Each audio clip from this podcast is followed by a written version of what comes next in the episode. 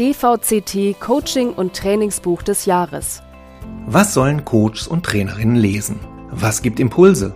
Was hilft Coaching und Training spannender, wirkungsvoller und einfacher zu machen? Der DVCT, der Deutsche Verband für Coaching und Training, kürt das Buch des Jahres für Trainer und Coaches und erstellt eine Shortlist mit weiteren Leseempfehlungen.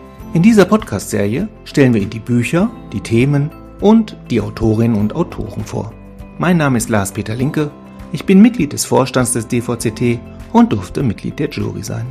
Dieses zweite Podcast-Gespräch unserer kleinen Reihe war für mich eine besonders große und besonders schöne Herausforderung.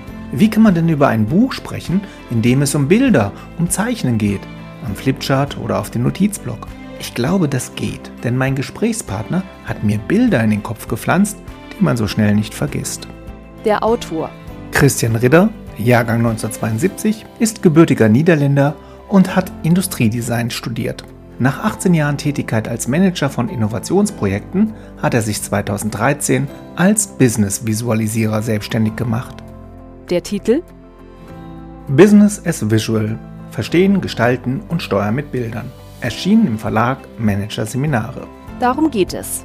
Die Gefühle der Mitarbeiter, komplizierte Arbeitsprozesse, Kulturveränderung, Wettbewerbsdruck. Vieles, was in einem Unternehmen passiert, ist nur schwer in Worte zu fassen. Oft ist es einfacher, wenn wir ein passendes Bild zur Hand haben. Oder wenn wir in der Lage sind, ein neues Bild in den Köpfen der Beteiligten zu erzeugen. Wir denken nämlich ganz selbstverständlich in Bildern. Aber wir haben es verlernt. Oder wir trauen uns nicht, unsere Vorstellungen auch visuell auszudrücken und konsequent einen Zeichenstift in die Hand zu nehmen.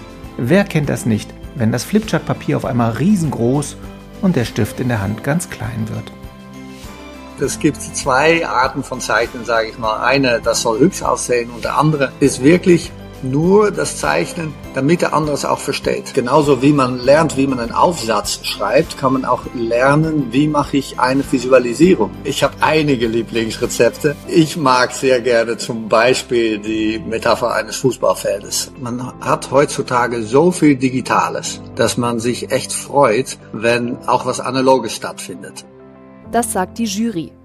Ein Bild sagt mehr als tausend Worte. Oder Visualisierungsarbeit hilft, Komplexität zu verstehen.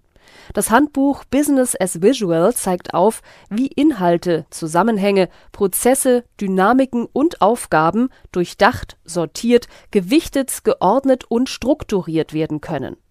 Auf 240 Seiten erfährt der Leser, wie sich unterschiedliche Visualisierungstechniken im Coaching, Training, in der Beratung, aber vor allem auch im beruflichen Alltag von Führungskräften einsetzen lassen. Das Buch ist gespickt mit Anregungen, Übungen, Beispielen und Anwendungssituationen. Es macht Mut und Lust, einen Stift oder Marker zur Hand zu nehmen und zu zeichnen. Visualisierung, klarer Fall, sind in. Christian Ritter erkennt hinter dieser Freude am Zeichnen zwei Trends. Das sind mit Sicherheit mehrere Trends, die zusammenkommen. Ähm, ich denke, ein Sache ist, man hat heutzutage so viel Digitales, dass man sich echt freut, wenn auch was Analoges stattfindet. Und man kann natürlich auch digital auf ein iPad äh, oder in einem Miroboard äh, ja, digital visualisieren. Aber sehr häufig ist es natürlich doch eine analoge Anwendung auf ein großes Blatt Papier mit Marker, mit Kreide, ähm, wenn da was passiert, das, das freut die Leute im Vergleich zu was sie sonst äh, tagtäglich mit äh, konfrontiert sind. Das andere ist aus meiner Sicht schon, dass man viele Methoden, die man früher genutzt hat, um in eine Gruppe, eine ja, gemeinsame Richtung äh, zu gehen, irgendwelche endlose Excel-Sheets mit ganz haarfein aufgedröselt, äh, welche Arbeitspakete und welche Schritte zu gehen sind, ja, diese Methode, die sind in dieser VUCA-Welt auch nicht mehr immer äh, die richtige Richtung. Und da ist ein gemeinsames Bild im Kopf von den Leuten, die an etwas arbeiten, damit die auch selbstständig äh, Entscheidungen nehmen können über, wo geht es hin und äh, was wollen wir eigentlich insgesamt. Und dann kann ich mich selber schon ein- und zuordnen glaube ich, eine ja, modernere Arbeitsweise. Und ähm, das ist sicherlich auch ein Grund, warum das Visualisieren äh, nicht nur eine kurzfristige Trend ist, so von, ach, wir machen mal was anderes, wir machen es mal lustig mit Zeichnen, aber wirklich etwas, was äh, auf die Arbeit und auf den Verständnis der Arbeit einzählt. Ein Bild ist für Christian Rieder viel mehr als die visuelle Begleitmusik zum gesprochenen oder geschriebenen Wort. Meistens ist die, äh, die, die, die erste Überlegung, okay, ich weiß schon, was ich sagen möchte, aber ich möchte es noch, noch klarer und deutlicher und attraktiver machen und deshalb zeichne ich das auch noch auf mit ein, mit einem Modell oder mit mehrere kleine Illustrationen, ich finde es immer interessant, dass wenn man dann anfängt zu puzzeln und zu schauen, wie die Einzelteile zusammenpassen, auch in ein, in ein größeres Bild, äh, dann fängt das Bild an zurückzureden und auch Fragen zurückzustellen. Und dann geht es jetzt nicht mehr darum, dass man die Gedanken, die man eh schon hat oder das, was man sagen wollte, einfach nochmal anders kommuniziert. Dann wird es eine Kommunikation an sich und hilft es auch, die Gedanken zu vertiefen, zu verbreiten für sich oder ähm, in, in der Gruppe. Schade nur, dass vielen das Zeichnen so schwer fällt. So mancher denkt sich ja, das ist nichts für mich. Das schreiben wir lieber. Warum fällt uns das Zeichnen eigentlich so viel schwerer als das Schreiben? Ja, warum wir sie verlernt haben, das habe ich mir auch öfters gefragt. Ähm, es ist leicht, um da irgendwie das Bildungssystem die Schuld zuzuspielen. Ich weiß nicht, ob das der einzige Grund ist, aber es spielt sicherlich mit eine wichtige Rolle, dass man dann irgendwann, nachdem man erstmal frei gelernt hat zu zeichnen in der Kita und in der Schule kommt und damit sich eigentlich schon gut ausdrücken kann, dann lernt man schreiben und lernt auch nicht nur einzelne Wörter und Sätze zu bilden, aber auch komplexere Sachen mit Schrift zu erläutern und irgendwie wird der Eindruck geweckt, äh, das ist, was man als Erwachsene und als äh, intelligente Mensch macht und das Zeichen, das ist eigentlich Kinder, Kindersache. Und äh, das ist natürlich schade, weil ich der Meinung bin, Schreiben ist relativ eindimensional. Man kann nur eine Geschichts Geschichtsspur erzählen, wo man in einem Bild sehr räumlich alle mögliche parallele Strangen aufmachen kann und jeder für sich irgendwie, irgendwie auch seine eigene Geschichte darin lesen kann und interpretieren kann. Und wie kann man das Zeichnen wieder erlernen? Wie man das auch mit einer verlernten Muttersprache machen würde. Äh, man muss einfach wieder in das Land reinreisen, wo man diese Sprache spricht äh, mit anderen Leuten sein, die diese äh, zusammen sein, die die auch sprechen möchten. Und das äh, spielenderweise würde ich mal sagen, wieder damit anfangen. Da wird man feststellen, dass man ganz schnell da auch wieder eine Affinität zu entwickelt. Mit ein paar Tipps und Tricks kann man auch sorgen, dass es nicht zu kindlich aussieht, aber schon ein, ja, ein professioneller Touch hat. Und dann ist der nächste Schritt natürlich darüber hinaus zu gehen, als dort, wo man meistens ähm, äh, ja sein, sein Zeichnenkarriere beendet hat, indem man Bild und Text kombiniert und auch lernt, genauso wie man lernt, wie man einen Aufsatz schreibt, kann man auch lernen, wie mache ich eine Visualisierung, indem man überlegt, was sind die Grundstrukturen, die ich nutzen kann, was ist dann die Situation, was ist das Argument, die Key-Botschaft, die ich oder Key-Message, die ich bringen möchte? Und wie bei einem Aufsatz kann man sich dann entscheiden für eine bestimmte Struktur, wonach man das dann auch äh, für sich und äh, seine, in diesem Fall Zuschauer und nicht Leser, ähm, das am besten äh, rüberbringt. In seinem Buch gibt uns Christian Ritter gleich auf den ersten Seiten ein schönes Bild, um die Herausforderung und die Möglichkeiten des Visualisierens zu beschreiben. Für ihn ist Zeichnen wie Kochen. Beim Kochen ist es auch so, man muss erstmal so ein bisschen wissen, welche Zutaten gibt es dann. Das sind so die Grundverarbeitungsmöglichkeiten. Äh, Aber dann braucht es Rezepte. Oder man braucht bestimmte Rezepte, die man schon mal öfters gekocht hat. Und dann kann man darauf sehr gut improvisieren. Aus dieser Grund äh, gibt das Buch auch für ganz bestimmte, ich sag mal, betriebswirtschaftliche Herausforderungen Ideen, Grundstrukturen, die man nutzen kann für seine Visualisierungen, wie man aus dieser Wust von einzelnen Wörtchen und kleinen Motiven ein zusammenhängendes Bild skizziert, was, was auch eine komplexere Frage beantworten kann, als nur, was ist das, der Kernbegriff, wo wir es heute drüber haben. Da kann es auch darum gehen, okay, wie sieht ein Prozess aus in mehrere Schritte und wie visualisiert man das? Oder wenn man eine bestimmte Konfliktsituation hat, wie kann man sowas visualisieren? Und dann kommt man, glaube ich, in die Richtung von Trainer und Coaches, wo es dann hilft, dass sie sich dafür für ein, für ein Grundmotiv, ein abstraktes oder ein metaphorisches, äh, sich wählen können und ja damit eigentlich viel mehr Spiel und, und Gesprächs- und Erläuterungsmöglichkeiten haben, als wenn sie nur ein Sammelsurium an kleinere Zutaten haben. Natürlich habe ich die Kochmetapher gleich aufgegriffen und versucht, Christian Ritter eines seiner Visualisierungen Visualisierungs-Lieblingsrezepte zu entlocken. Hm, ich habe einige Lieblingsrezepte. Also ich mag sehr gerne zum Beispiel die Metapher eines Fußballfeldes, weil man da schon sehr klar bestimmte Abläufe darstellen kann, aber auch äh, sehr viel Teamarbeit-Sachen äh, daran illustrieren kann, Führungsmodelle erläutern kann, dann kann man so coachen oder so coachen, die verschiedene Aufstellungen, Rollen von Leuten auf dem Feld benennen kann. Also das ist zum Beispiel ein Bild, was man in sehr viel Situationen, wo man in einer Gruppe versucht zu erörtern, was ist jetzt hier eigentlich die, die, die Situation, wie arbeiten wir zusammen oder wo, wo hakt es vielleicht, äh, vielleicht hakt es auch nicht auf dem Spielfeld, aber in allem rumrum äh, äh, haben wir die richtige äh, Trainingsmöglichkeit, äh, haben wir die falsche Spielstrategie äh, oder gibt es die vielleicht, aber kennen wir sie nicht, äh, hat man eine sehr breite Palette an äh, mögliche Darstellungs- und äh, ja, Austauschmöglichkeiten. Und Qualitätsmanagement wird zum Gesellschaftsspiel. Was ich auch gerne mag zum Beispiel ist ein Monopoly-Spiel. Also äh, gerade wenn es geht um Prozesse, die immer wiederkehren, dass man dann anhand von so einem Monopoly-Spiel einfach äh, auf vier Seiten die große, wichtige Prozessvorgang äh, hat. Äh, typisch ist natürlich mit allen möglichen äh, Qualitäts- und Optimierungsprozesse, die dann kreisläufig ablaufen. Aber die kann man auch nochmal aufteilen in kleinere Sachen. Man kann mit die Chancekarte sich überlegen, was sind dann so die Zufallsfaktoren, die da mit reinspielen. Wer sitzt dann mit am, am Tisch überhaupt?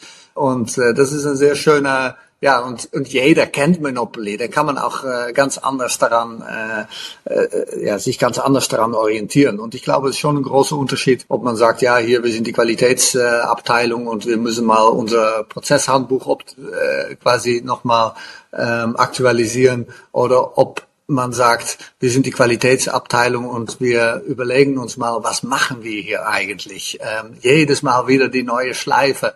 Ähm, und äh, das kennen wir doch irgendwie von was. Und wie, wie gucken wir, dass wir trotzdem, trotz jeder neue Schleife vorankommen? Ähm, was sind dann die Häuser, die Hotels, die man da baut? Das ist jedes Mal besser und, und, und ähm, ja, äh, ein Schritt weiter fortgeschritten ist, wenn wir hier ähm, immer wieder diese Runde drehen. Da kann man sehr schön anhand von Zone-Darstellung auch ein ganz banaler Kreisprozess ganz anders äh, darstellen.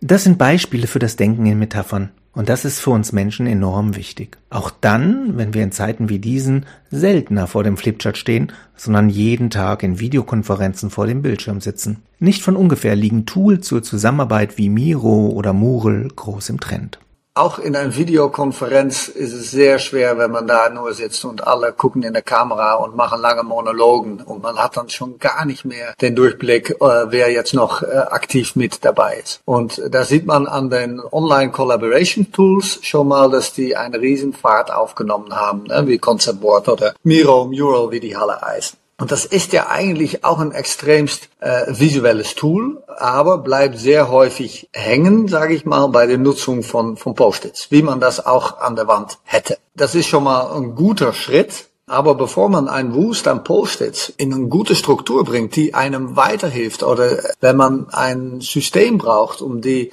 einzuordnen, zu priorisieren. Das sind ja alles Formen des Visualisierens. Äh, gerade auch für solche Arbeit bin ich der Meinung, dass es sehr hilfreich ist, wenn man sich erstmal auf so eine Art von gemeinsame abstrakte oder auch bildhafte metaphorische Struktur eignet und dann sagt, okay, welche Post-its haben wo Platz?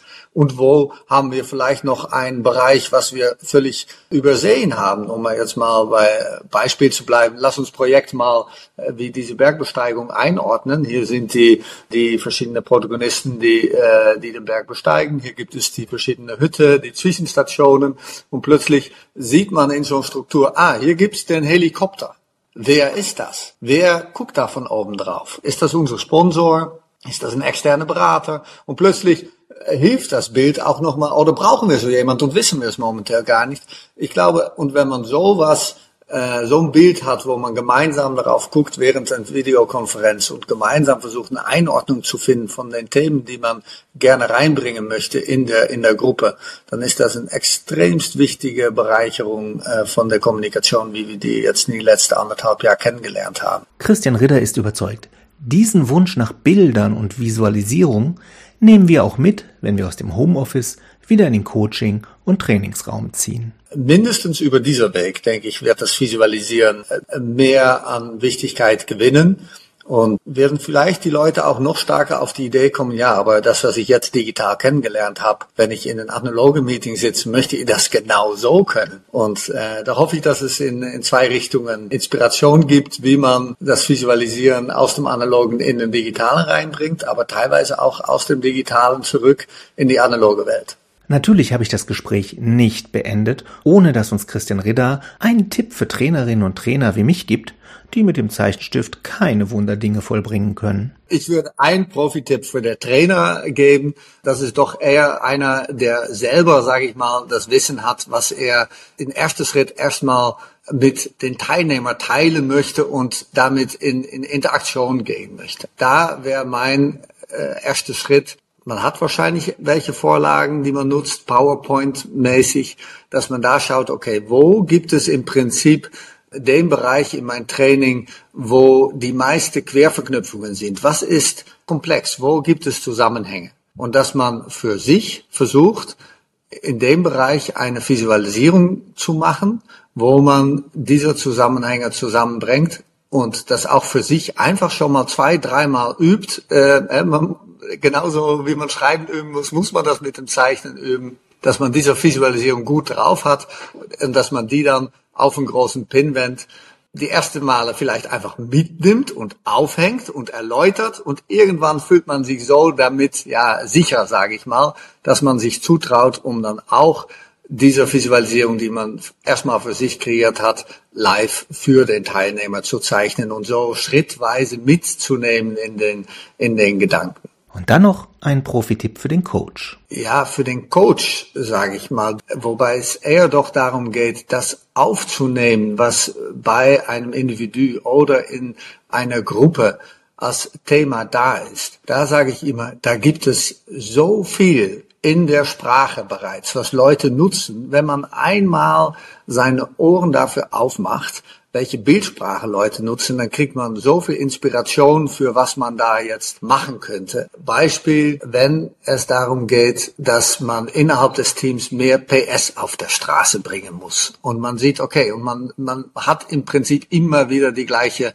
äh, Stationen, die man, äh, die man hat, oder man feiert im Prinzip die gleiche Strecke. Dann liegt der Schritt zu überlegen, okay, nehmen wir jetzt mal diese Metapher von einem Formel 1 Rennen und fragen uns mal, was sind dann die verschiedenen Teilstrecken? Was könnten wir machen? Ah, ein Formel 1, da gibt es einen Pitstop. Äh, wie können wir auftanken? Äh, was hat der größte Verschleiß? Etc. etc. Dass man da im Prinzip auf der Bildsprache, die schon kommt von jemandem, der sagt, wir müssen mehr PS auf der Straße bringen oder wir liegen weit hinter der Wettbewerb oder sowas, dass man das einfach aufnimmt und sprachlich erweitert und dann auf Basis von dieser Sprache versucht dazu ein Bild dazu zu zeichnen. Da ist es dann auch nicht schlimm, wenn der Rennwagen, so wie bei mir, etwas mickrig gerät. Es gibt zwei Arten von Zeichnen, sage ich mal. Eine, das soll hübsch aussehen und der andere ist wirklich nur das Zeichnen, damit der andere es auch versteht. Und da gibt es eigentlich viele Tipps und Tricks, die gehen eher darum, was lasse ich weg, damit es nicht verwirrend wird